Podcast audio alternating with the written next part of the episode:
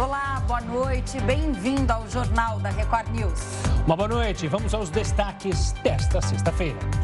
Supremo Tribunal Federal age contra apoiadores de manifestação em feriado. Presidente Jair Bolsonaro envia ao Senado o pedido de impeachment do ministro Alexandre de Moraes. Estados Unidos prometem resgatar cidadãos americanos e afegãos. E ainda a história do Afeganistão, marcada por disputas e muitas invasões.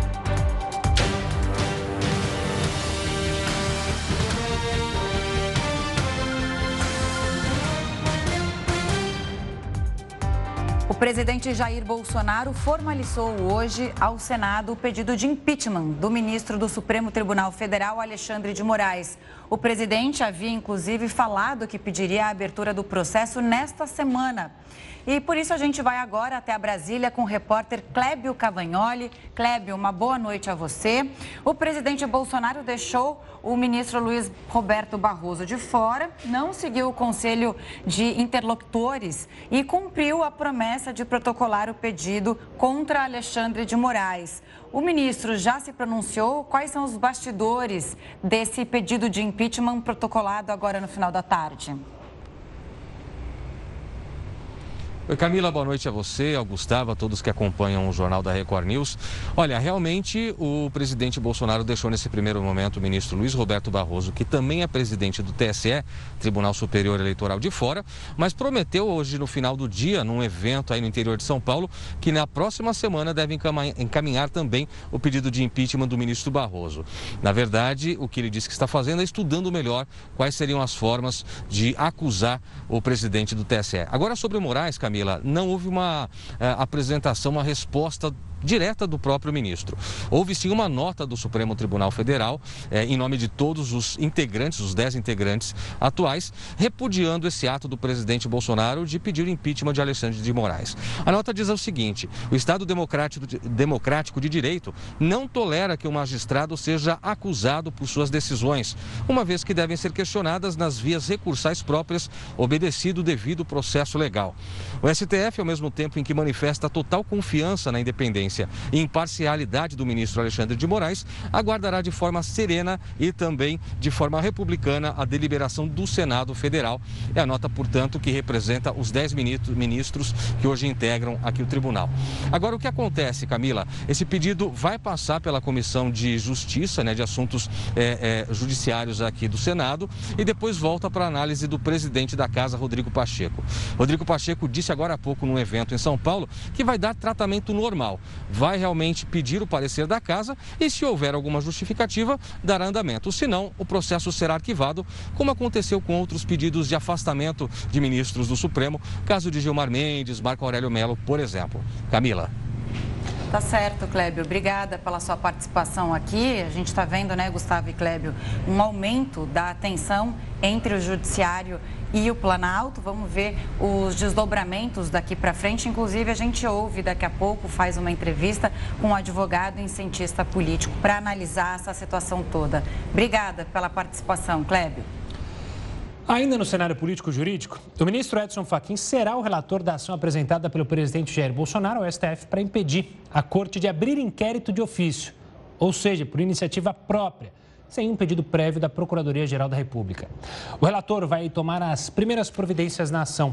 Pode, por exemplo, pedir informações para avaliar uma eventual decisão individual ou levar o caso para análise direta do colegiado. O ministro do Supremo Tribunal Federal, Alexandre de Moraes, vai ser o relator da notícia crime contra o Procurador-Geral da República, Augusto Aras. A ação foi apresentada pelos senadores Alessandro Vieira e Fabiano Contarato. Eles argumentam que Aras deve ser investigado por uma suposta atuação omissa em relação a atos do presidente Bolsonaro. Se o ministro entender que há elementos suficientes, a investigação será encaminhada ao Conselho Superior do Ministério Público. E a Justiça decidiu anular a prisão em flagrante do ex-diretor do Ministério da Saúde, Roberto Dias. Roberto Dias foi convocado. Pandemia por causa de um suposto pedido de propina na negociação da vacina AstraZeneca. A defesa do ex-diretor do Ministério da Saúde argumentou que a prisão representou abuso de autoridade e inexistência de justa causa. O presidente da CPI, senador Omar Aziz, determinou a prisão após uma acusação de que Roberto Dias cometeu perjúrio, ou seja, ele não cumpriu o juramento de falar a verdade no depoimento. Na mesma noite, Roberto Dias pagou fiança de 1.100 100 reais e foi solto. E o cantor Sérgio Reis, que foi alvo de uma operação de busca e apreensão da Polícia Federal por ordem do Supremo. O deputado Tony de Paula, apoiador do presidente, também está entre os investigados por supostas ações contra a democracia. Ao todo, 13 mandados foram autorizados pelo ministro Alexandre de Moraes. A ação investiga a suposta incitação a atos violentos e ameaças contra a democracia e as instituições. Os policiais estiveram no gabinete de Otônio de Paula, na Câmara dos Deputados e endereços dele no Rio de Janeiro.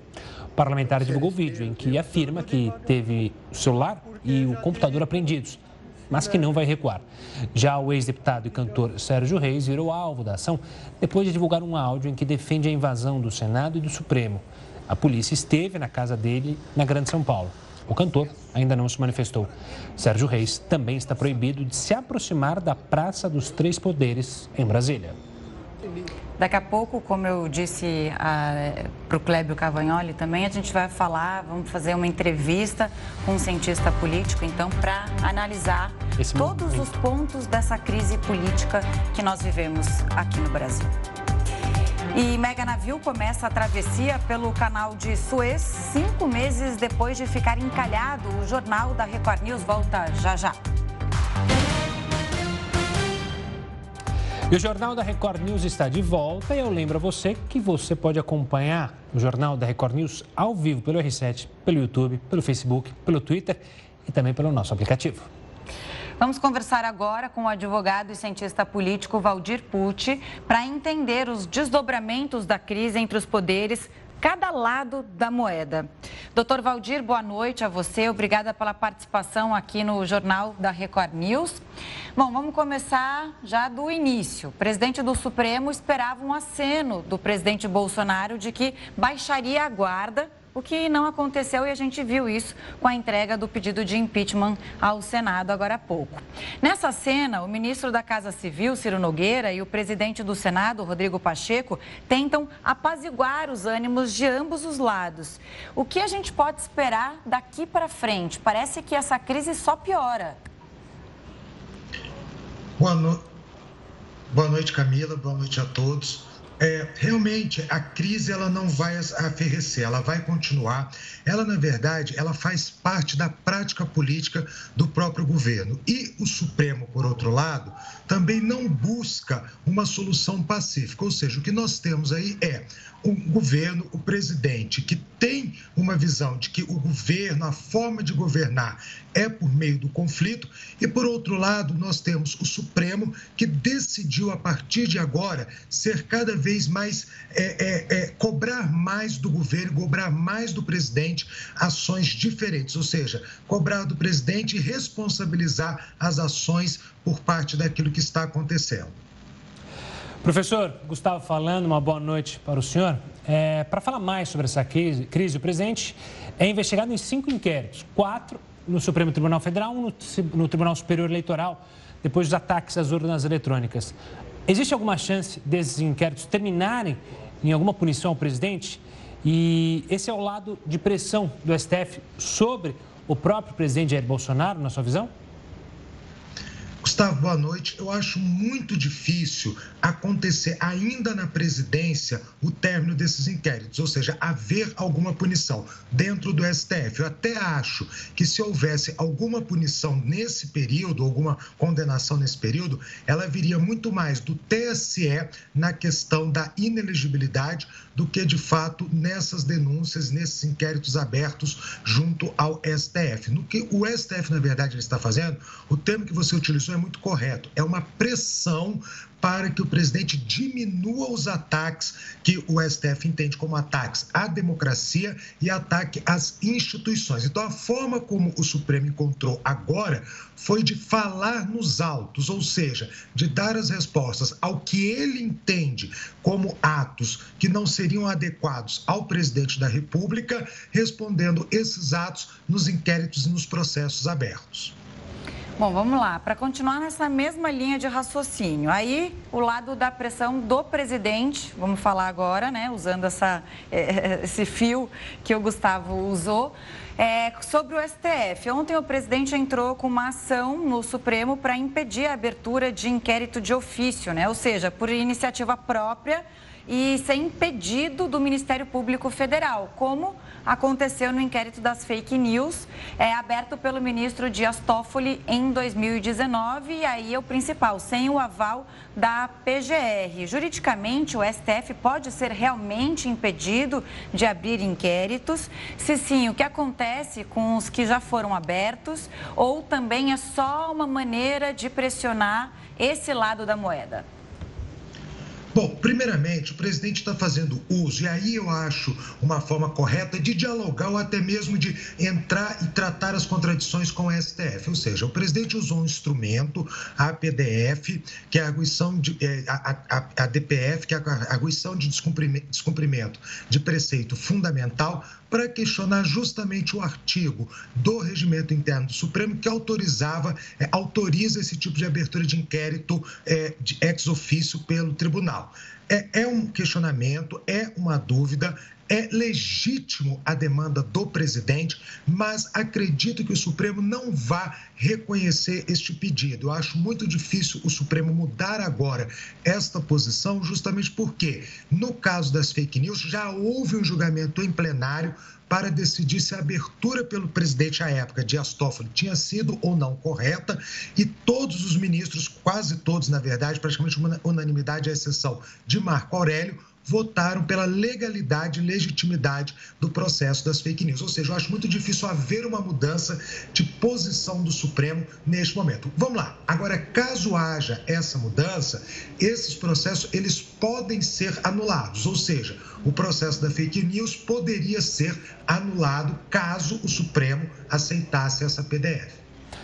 Dia. A Camila falou em Ministério Público Federal. Eu queria tocar nesse assunto. A Procuradoria-Geral da República, a gente pode dizer que está bem no meio dessa briga entre Executivo e Judiciário. Criticado, é bem verdade, pelo Supremo Tribunal Federal, que diz que o procurador Augusto Aras é um mero espectador do que acontece, papel que não é esse, segundo a nossa Constituição. Como você vê justamente a posição da Procuradoria-Geral da República nessa crise? Bom, Primeiramente, a gente tem que entender, acho que foi bem colocado aí, a, a questão da qual é a função da PGR dentro do país. A PGR é uma fiscal da lei, ou seja, o PGR tem a, a obrigação de verificar se está havendo ou não o cometimento de crimes e aí fiscalizar as ações, inclusive dos poderes é, no país. Eu não vejo o Aras como sendo o nosso PGR, como sendo é, é, objeto de tantas críticas no sentido de, eu acho que ele é uma pessoa que toma um cuidado na sua ação política ou na sua ação jurídica, melhor dizendo.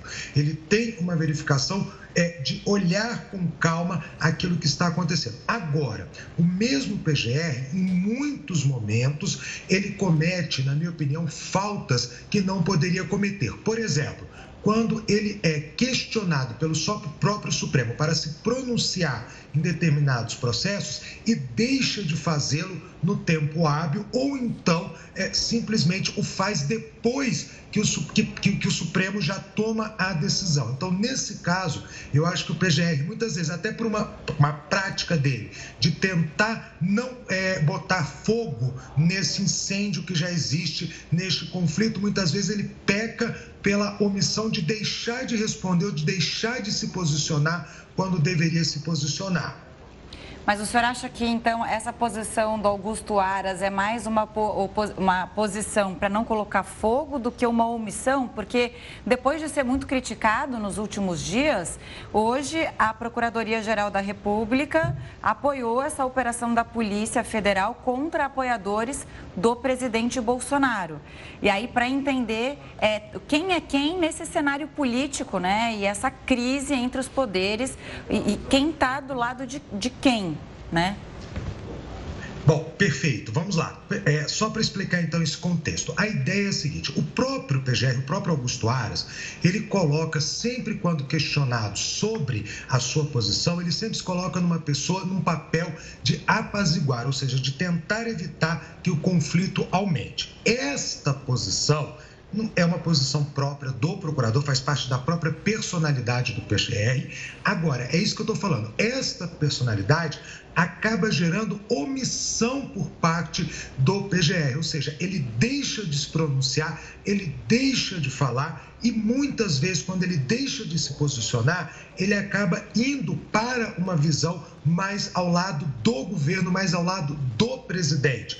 O PGR ele tem que entender que ele tem que se pronunciar, que ele tem que falar, e não é defender o lado A ou o lado B, mas o PGR não pode ficar com essa característica de não opino, não, não falo nos autos, porque o PGR não opina, ele não fala nos autos ou fala muito pouco nos autos para evitar o conflito. E não pode ser. O PGR seja o lado que entender como sendo o lado, eu digo, da lei, perfeito, não é o lado dele, pessoal, de preferências, o lado da lei que ele entender que deva ser aplicado, ele tem que se pronunciar nos tempos e nos momentos hábeis. Ele não pode esperar as coisas acontecerem numa tentativa de ao não se pronunciar, evitar, ou pelo menos ele acha que evita justamente o conflito, é, o aumento do conflito entre os poderes.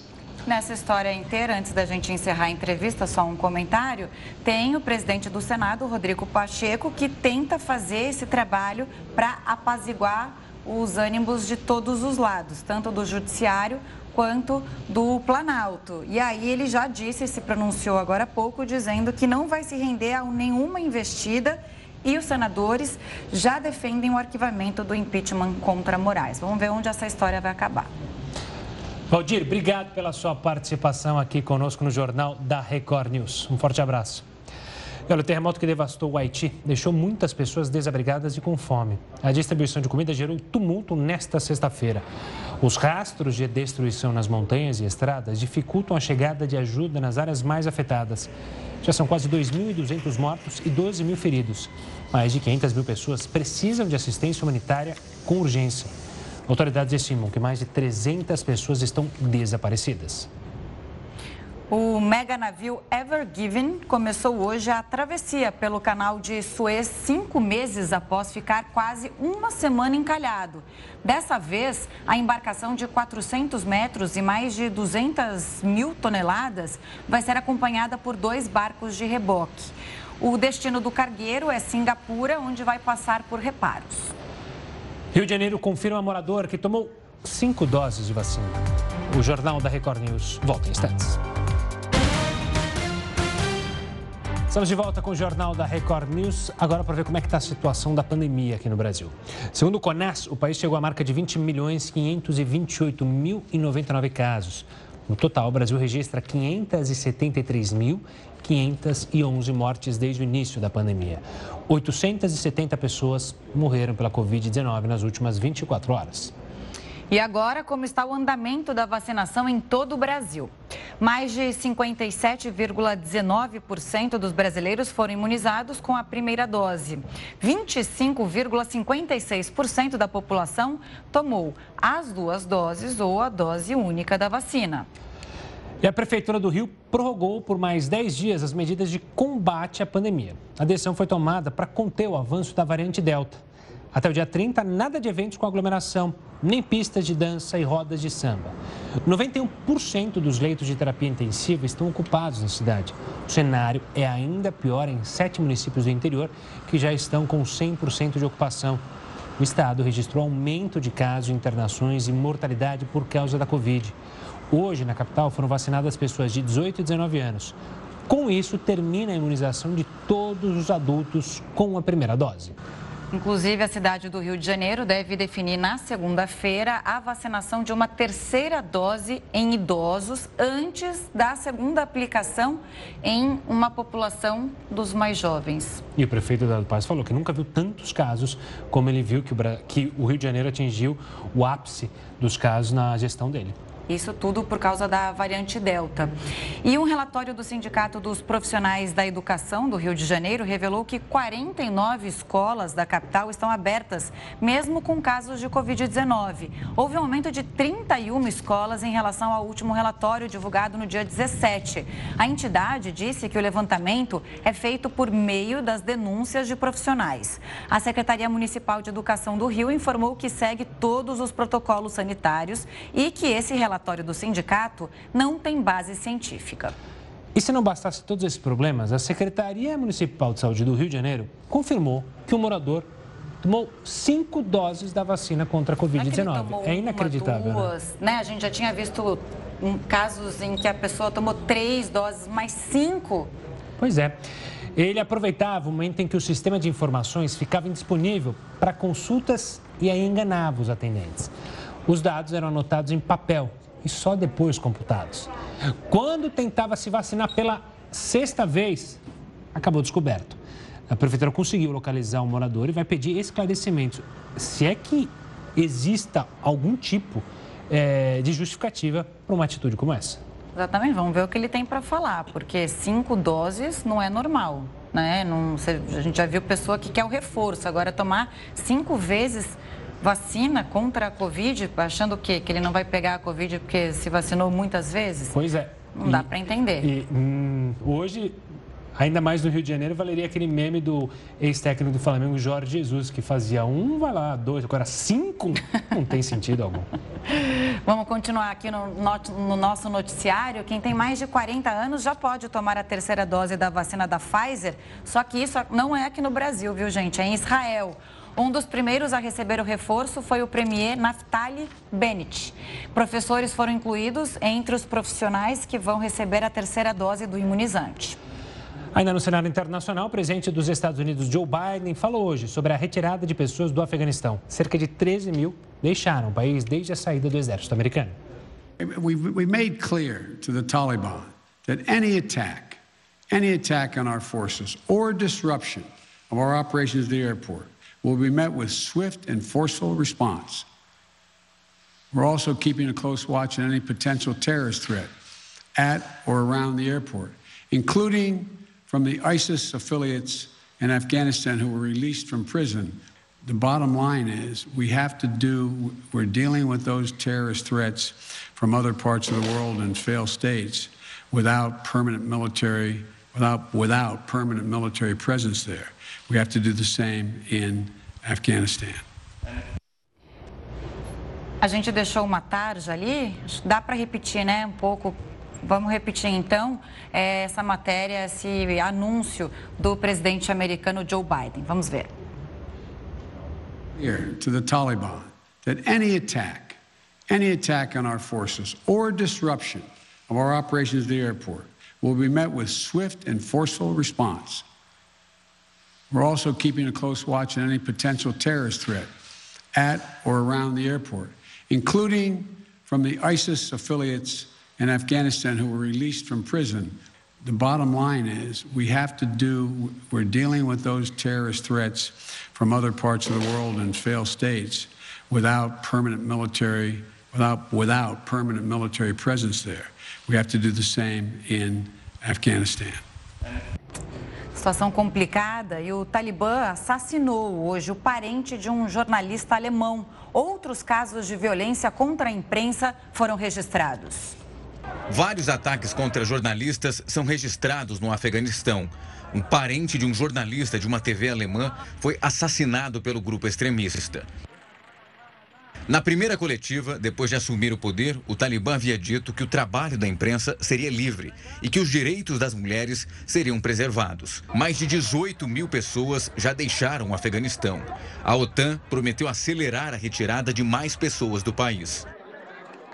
Os afegãos continuam se aglomerando nos aeroportos em busca de refúgio. Enquanto isso, aviões e helicópteros foram vistos decolando e pousando no aeroporto de Cabul. Os Estados Unidos e a Alemanha continuam resgatando americanos e alemães, além de afegãos, que colaboraram durante a guerra do Afeganistão. A ONU também começou a retirar os funcionários do país. Em um discurso, a organização afirmou hoje que está alarmada com a situação dos conflitos na região. O mais incrível de tudo isso é eles terem dito que iam ser moderados. A moderação não durou nem cinco minutos. É, acho que nunca existiu, na verdade. Bom, vamos falar dos Estados Unidos, que vão reduzir a mistura de biocombustível na gasolina e no diesel por causa do aumento dos preços. Heroto, uma boa noite para você. Isso é uma preocupação para o aquecimento global que a gente tem mostrado, tem preocupado e muito a comunidade internacional? Exatamente, Gustavo. E a responsabilidade é do governo americano. Aliás, eu vi agora aí a, a, o discurso do presidente Biden, pelo amor de Deus. O homem está muito devagar. Eu prestei atenção aqui, pô. Ele não convence ninguém. Ele já teve uma derrota grande lá no Afeganistão. Está usando na fronteira a mesma política que o Trump estava usando. E o Partido Democrata dizia que era defensor do meio ambiente. Agora diz o seguinte: vai reduzir a quantidade de biocombustível na, no, na, na gasolina no diesel. Ou seja, vai contribuir para o aquecimento global. Então você vê, uma coisa é antes da eleição, não sei onde que é assim também, acho que é, é lá. Uma coisa é antes da eleição e outra coisa é depois da eleição. É um negócio inacreditável. Agora, curioso é o seguinte: os Estados Unidos eles são o primeiro produtor mundial de biocombustível, principalmente de etanol. Eles competem com a gente. O Brasil é o segundo, ele, ele, eles são o primeiro. Só que o etanol deles é de milho. O nosso é de cana-de-açúcar. E o milho flutua muito no mercado internacional. Muito para cima, muito para baixo, etc, etc. E, logicamente, quando sobe o preço do milho, o que, que eles fazem? Eles retiram o combustível, o biocombustível, no caso do milho, e é colocado, então, simplesmente gasolina e aumenta o chamado aquecimento global. Agora, o que é interessante é o seguinte: uh, os cinco maiores poluidores do mundo, ninguém fala nada. Só quando a ONU publica aqueles relatórios, olha, está aquecendo, vai subir o mar, vai derreter o Ártico, ou a gente mostra aquela foto, né, dos passarinhos, aí o pessoal se mexe. E os cinco, ou seja, a China, os Estados Unidos, Japão, Alemanha, ele simplesmente passou, passou, vamos em frente. Então, eu acho que precisa, é necessário, de uma forma geral, que aquecimento global seja uma política constante, não só dos Estados Unidos, dos cinco poluidores, mas de todos os países do mundo. Aliás, eu estava olhando o ranking aqui, o Brasil está em 12 lugar como mais poluidor do mundo. Quer dizer, está numa situação relativamente confortável. Agora, o que é desconfortável no caso do Brasil é que a nossa poluição vem principalmente da queima de florestas. Então, é uma coisa também bastante. Dizer, a, a posição é boa, mas a qualidade da nossa posição não é, porque nós estamos queimando muita floresta. Então, vamos ver aí que o barco do Biden me parece que não está indo muito bem, não. Viu? E, Heródoto, você mencionou os grandes, né? E os grandes, os cinco grandes, adoram, principalmente os Estados Unidos, apontar o dedo, a França também gosta de apontar o dedo para algumas nações sobre os erros dessas nações, como você mencionou, né? Nós temos nosso problema com as queimadas, mas apontar de, o dedo para países como o nosso, eles adoram, mas olhar para os próprios problemas internos, também não gosto de falar, né? E se a gente para para olhar o que está acontecendo né, no meio ambiente, é uma catástrofe atrás da outra. A gente está vendo os incêndios florestais agora na Europa. É, vocês viram a morte das baleias aqui no litoral? Aumentou. Do Brasil, Exatamente. principalmente de São Paulo, elas vinham para se reproduzir, elas mudaram agora a rota, porque não tem uma explicação ainda climática, mas é pela, pela, pela mudança o aquecimento global também. É muito triste de ver, né? Uma mortandade é, de baleia sem explicação e só porque o ser humano não respeita o meio ambiente em que ele vive. Mas nós estamos aqui para lembrar, né? É, é isso aí. Faz parte do papel do jornalista. Bom, você volta daqui a pouquinho, Heródoto. E a Anvisa solicitou agora há pouco informações aos laboratórios da Janssen sobre o andamento dos estudos que tratam de doses de reforço ou revacinação. A agência quer saber se há dados científicos ou regulatórios que possam esclarecer as dúvidas. O objetivo da Anvisa é avaliar o cenário em torno da necessidade ou não de doses adicionais da, da, dessa vacina contra a Covid-19 aqui no Brasil.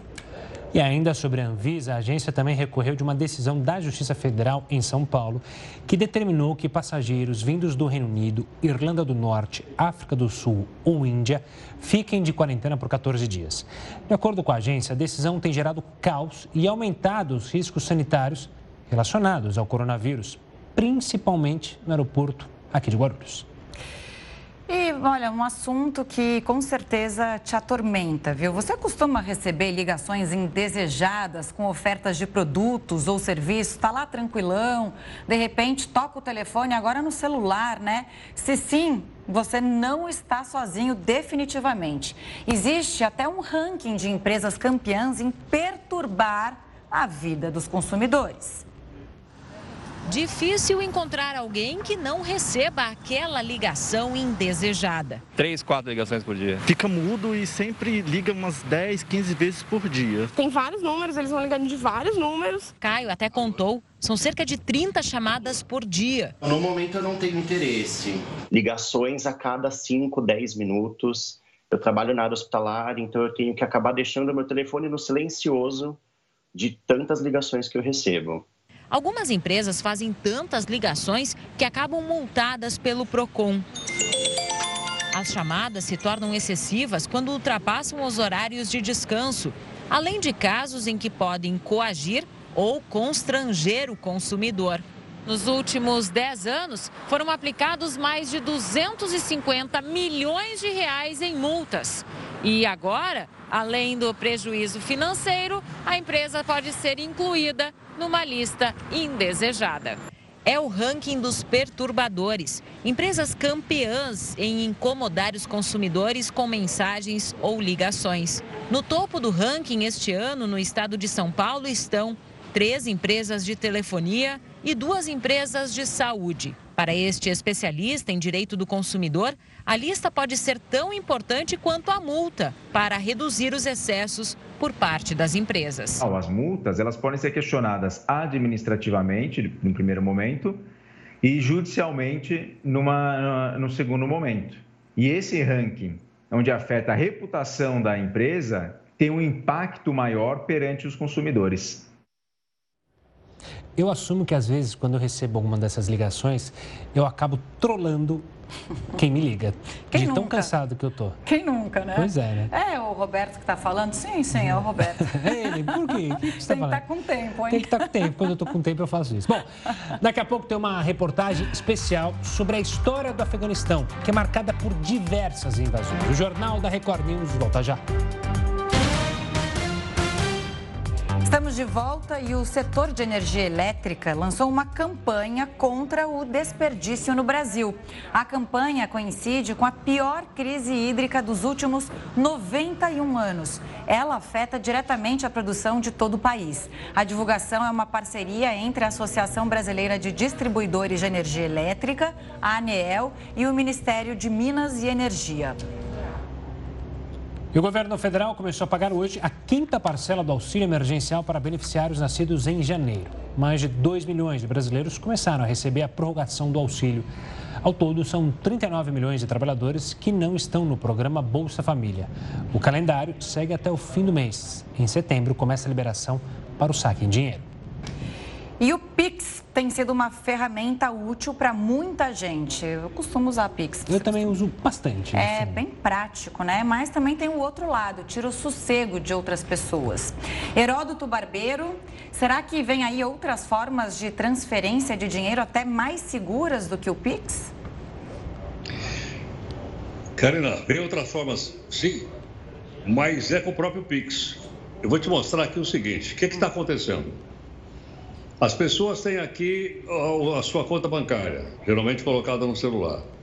O que, que os bandidos estão fazendo?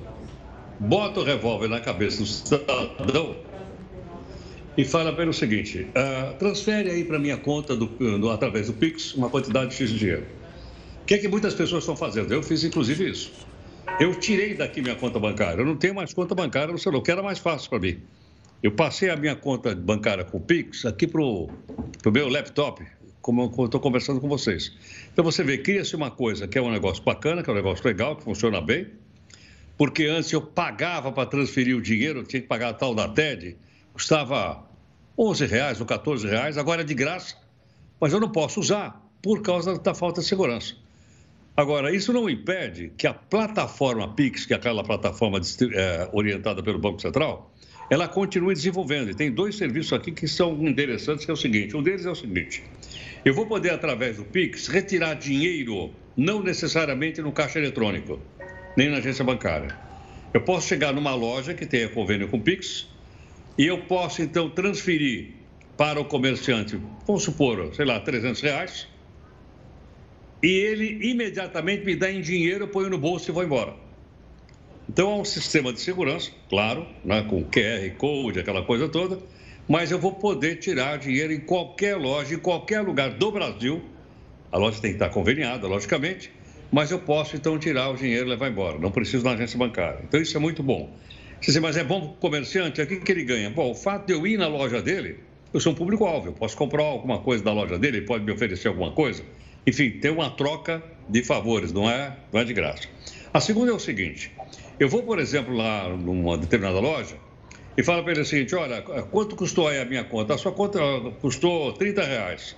Eu vou transferir 50 reais para o senhor, o senhor me dá o troco? Ele estou. Então eu transfiro no Pix para ele 50 reais e ele me dá 20 reais de troco, eu ponho no bolso e foi embora. Então tem mais essas duas formas de, de, de transmissão de dinheiro que é uma transmissão segura no que diz respeito ao aplicativo, mas que infelizmente se torna insegura quando você passa, então, para falar das ruas da cidade, dos locais onde as pessoas possam, possam ser assaltadas. É verdade que eles estabeleceram o um limite máximo de 500 reais. Que, por enquanto, 500 reais. Mais do que isso você não pode tirar na loja, nem pode pagar. Mas, de qualquer forma, ninguém quer perder nenhum tostão, principalmente porque as pessoas ganham o dinheiro de forma honesta. Já está valendo isso? Ele começa agora no mês de setembro, começa a funcionar. Poxa, eu achei que você, quando você tirou o celular, eu achei que você ia falar, ó, tô mandando um pix aí pra moçada para pagar a pizza da sexta-feira é aqui para a redação, mas Ótima não aconteceu. Ideia. Deixa para próxima. A ligação tá ruim, né? Perdendo contato. A conexão ficou ruim. Heródoto, Boa um forte abraço. Heródoto. tchau. Até sexta. Tchau, tchau. E o território do Afeganistão sempre foi disputado. A história do país é marcada por invasões e conflitos. O Afeganistão fica no encontro entre a Ásia e o Oriente Médio. Faz fronteira com o Irã, Paquistão, Turmequinistão e China. O território foi dominado por vários povos e impérios durante a história, como a Babilônia, a Macedônia de Alexandre o Grande. As rotas comerciais, campos de papoula e, mais recentemente, os oleodutos despertaram interesse no território. O islamismo se tornou a região predominante na região depois da invasão dos árabes no século VII. O Estado moderno do Afeganistão foi estabelecido em 1747, em uma tentativa de barrar o avanço da Rússia. A região ainda foi dominada pelo Império Britânico. A independência da coroa inglesa foi oficializada em 1919. Depois veio o interesse dos russos no território. A União Soviética foi aliada dos países vizinhos e invadiu o território em 1979. O confronto aproximou os afegãos dos Estados Unidos, que apoiaram um grupo de guerrilheiros conhecidos como Mujahideen. Os russos assinaram um acordo de paz e deixaram o país em 1988.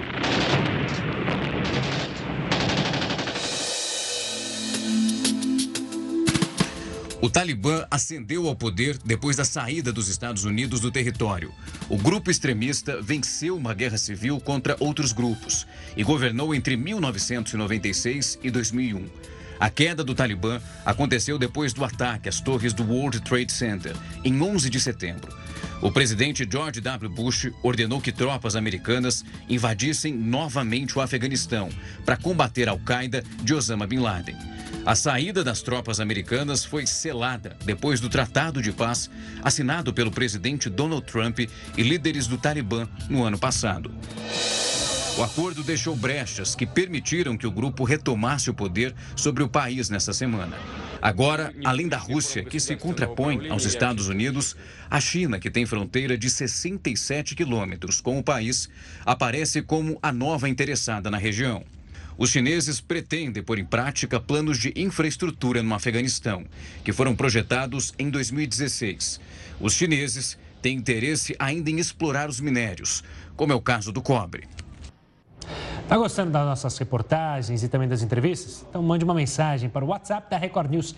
Anote aí o número 11 33 00 5555. É bem fácil, eu vou repetir. 11 33 00 5555. A gente espera a sua mensagem. E os processos para a privatização dos Correios e da Eletrobras avançam cada vez mais.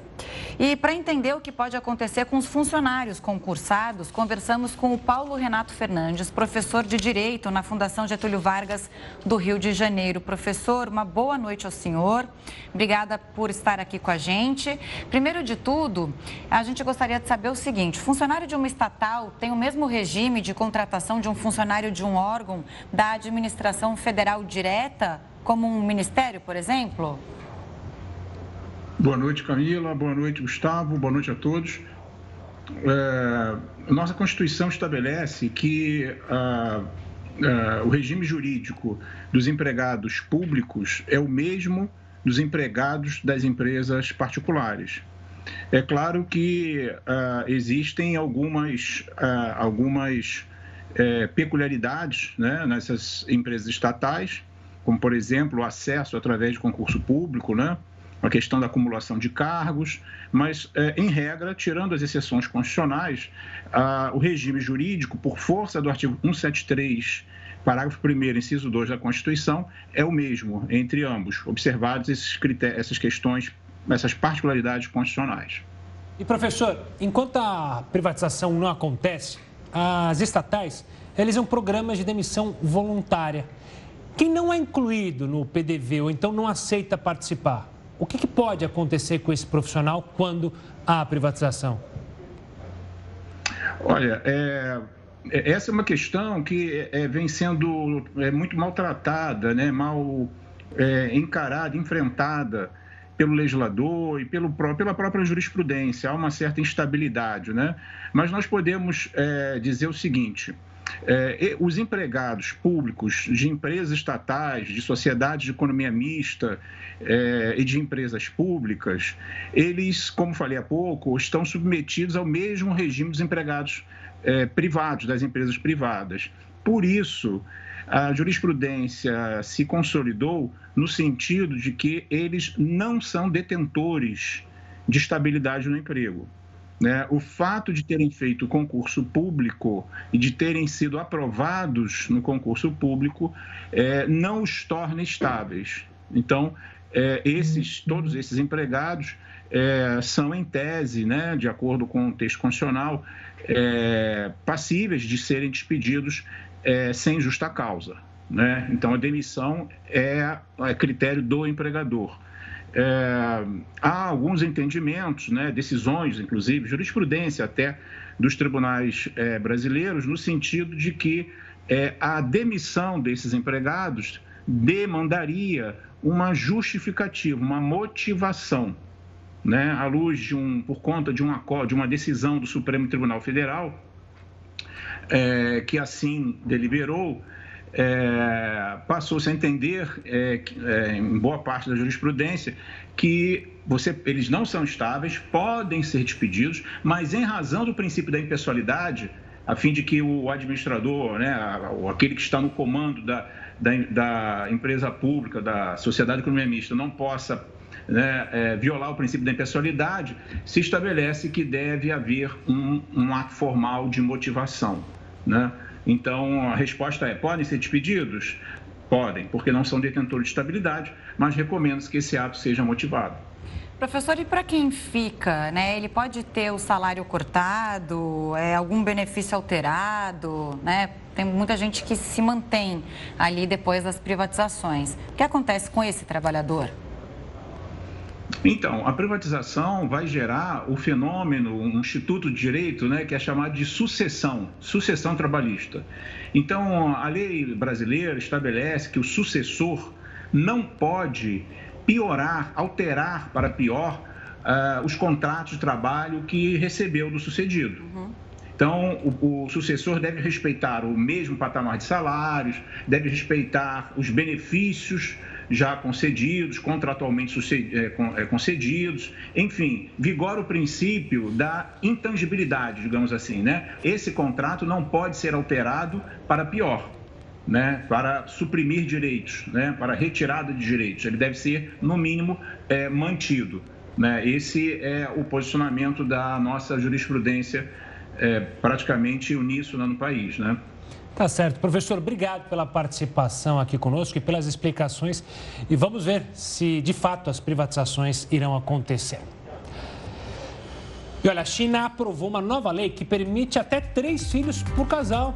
Não sai daí. O Jornal da Record News volta em 60 segundos. Estamos de volta para falar que a sexta-feira segue movimentada em Brasília. Após o pedido de impeachment do ministro do STF, Alexandre de Moraes, o presidente da Comissão de Constituição e Justiça do Senado, ex-presidente do Senado, Davi Alcolumbre, decidiu não pautar a indicação do ex-advogado-geral da União, André Mendonça, para uma vaga no Supremo Tribunal Federal. E a China aprovou hoje uma nova lei que permite até três filhos por casal. Com isso, os pais não devem mais pagar multa nem sofrer punição. A medida foi anunciada depois que o censo demográfico apontou o mais lento ritmo de crescimento da população chinesa desde 1950. Pesquisadores investigam se o confinamento durante a pandemia pode ter diminuído o tamanho do cérebro. Alguns cientistas têm usado o termo cérebro pandêmico para esse problema. Períodos longos de estresse fazem o corpo liberar cortisol, o hormônio pode afetar o tamanho de algumas partes do cérebro. Por isso, a Universidade de Cambridge, no Reino Unido, estuda os efeitos da pandemia no cérebro.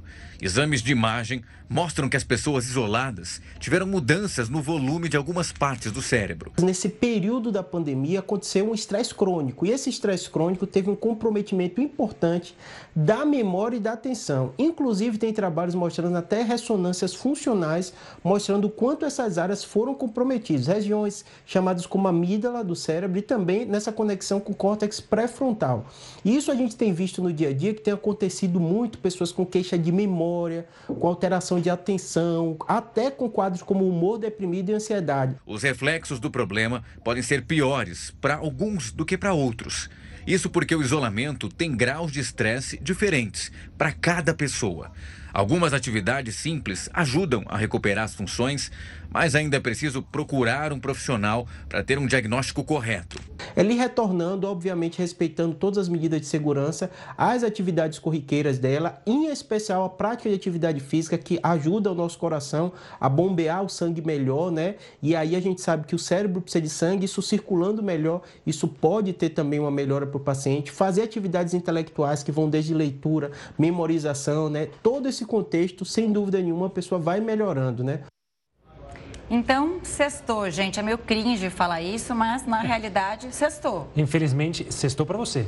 Sextou, mas eu não sextarei. Afinal, estarei amanhã aqui na Record News. Bom plantão para você. O Jornal da Record News fica por aqui. Obrigada pela audiência. Ótimo final de semana. E você continua agora com a maravilhosa Manuela Caiado com o News das 10.